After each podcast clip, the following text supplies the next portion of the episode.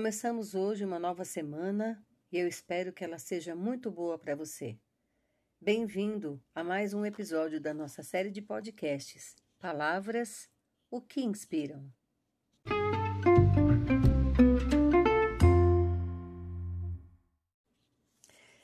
Episódio 164 A palavra hoje é vício.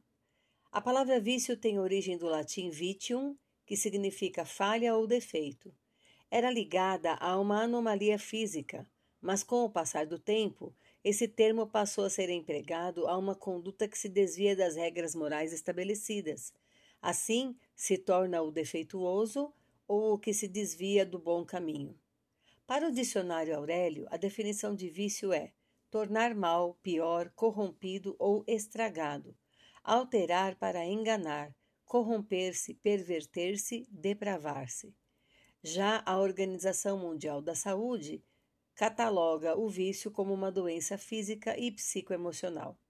Quando falamos em vício, a primeira coisa que vem à cabeça é o álcool, o tabagismo ou as drogas. Porém, o que muita gente esquece é que o vício não se limita somente a isso, mas a uma série de fatores que fazem desse problema algo muito mais profundo do que pensamos.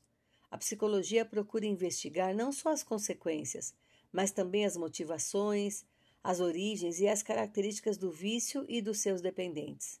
Essa abordagem é ampla porque o vício pode ser visto como um mecanismo de fuga emocional que visa a obtenção de prazer e extinção da dor de um indivíduo. O limite entre o hábito e o vício está nas consequências que eles causam na vida da pessoa. Podemos e temos hábitos diários, mas em certos casos, e principalmente no tocante a respostas emocionais, podemos gerar meios de reação sempre repetitivos e passamos a apresentar um círculo vicioso. O vício afasta o indivíduo de sua essência e faz com que foque mais na obtenção do prazer através da dependência do que na vida que antes levava. Nem que isso signifique se afastar de amigos e da família, mentir, se prejudicar no trabalho e mudar completamente o curso das suas ações, dos seus objetivos e sonhos. Na Bíblia, o vício é frequentemente associado a comportamentos pecaminosos e ações que vão contra os princípios e ensinamentos divinos. É descrito como uma escravidão aos desejos carnais e uma falta de controle sobre os impulsos e paixões. Provérbios 25, 28 descreve a seguinte situação: os vícios dominam aqueles que não governam seus espíritos, pois o seu espírito influencia poderosamente as suas ações. Se você não governa suas paixões, você é um fraco e vulnerável para com a insensatez e o pecado. Você poderá ser controlado em quase tudo, todo o tempo e conduzido à ruína. Em muitos casos, o vício pode realmente, queridos, levar à ruína pessoal e, consequentemente, também de relacionamentos e família. O preço para se manter um vício pode ser muito alto para quem o escolhe e o coloca em primeiro lugar. Na palavra de Deus, diz também que ai dos que se levantam de madrugada para perseguir a embriaguez, que fiquem até a noite, até que o vinho os ilumine. Isaías 5, versículo 11. Um dos piores vícios da humanidade são as drogas e o alcoolismo, para citar apenas dois. Nossa natureza humana e as tentações dessa sociedade nos tornam propensos a muitos vícios, e a dificuldade maior em sair deles é exatamente que papel eles assumem na nossa vida, na nossa vida afetiva, claro. O que eles estão preenchendo? 1 Coríntios 6, versículo 12, traz uma afirmação preciosa da parte de Deus para todos nós. Lá está escrito que todas as coisas me são lícitas, mas nem todas convêm. Todas as coisas me são lícitas, mas eu não me deixarei dominar por nenhuma delas. Eu gosto muito deste versículo, principalmente para mostrar às pessoas que nosso Deus não é o Deus que só sabe punir, castigar e proibir as pessoas. Nós conhecemos a palavra e aqui está escrito que todas as coisas nos são lícitas, ou seja, Deus nos permite experimentar o que quisermos, tanto do bom quanto do que não presta. Mas, como nós fomos dotados de raciocínio, o texto também diz que nem todas as coisas nos convêm. Quando o ser humano perde essa capacidade de ver o que convém e o que não convém, aí sim o prejuízo é certo, porque nessa falta de postura interna, ela causará dependência e essa pessoa será dominada pelo vício. Os tipos de vícios mais comuns são bebida, cigarro, drogas, medicamentos, tecnologia, jogos, sexo, compras, exercícios físicos, trabalho e comida. Não é correto dizermos que só é viciado quem quer, ou ainda que ser viciado é falta de caráter. Muitas vezes o que acontece já se tornou uma síndrome crônica, que exige uma vigilância integral.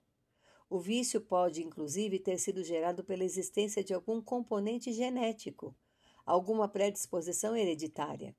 Muitas vezes a pessoa já nasceu com a inclinação para o vício, por causa de fatores genéticos que ela não pode controlar conscientemente.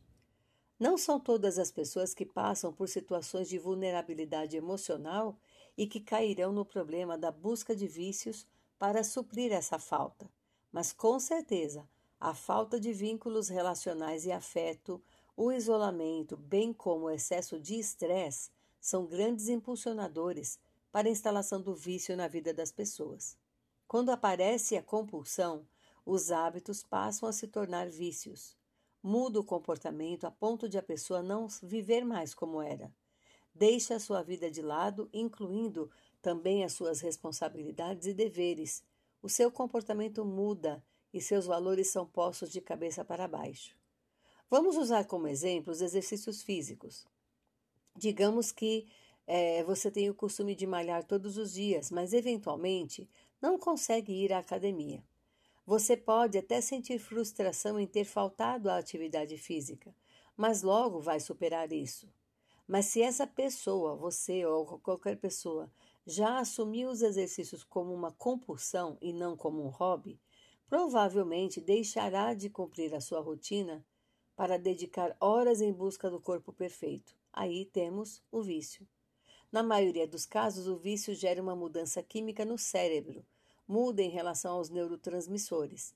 A substância química usada passa a ser incorporada ao organismo da pessoa e esse comprometimento químico pode ser tão severo que, quando a substância que supostamente faz a pessoa feliz é retirada, ela entra numa crise causada pela abstinência. Termino nosso podcast de hoje com a frase do pensador Francisco José Gregório de Andrade. Ele diz: Não deixe que o vício te domine. Peça ajuda a Deus para suportar as tentações, afastando-se de tudo que provoque seu apego a coisas que o prejudiquem. Queridos, Jesus levou cativo o cativeiro para libertar o seu povo. O Espírito Santo aplica a obra de Cristo aos nossos corações e nos recria Dá a nós o novo nascimento e a liberdade que carecemos para não sermos dominados pelo que pode nos extraviar.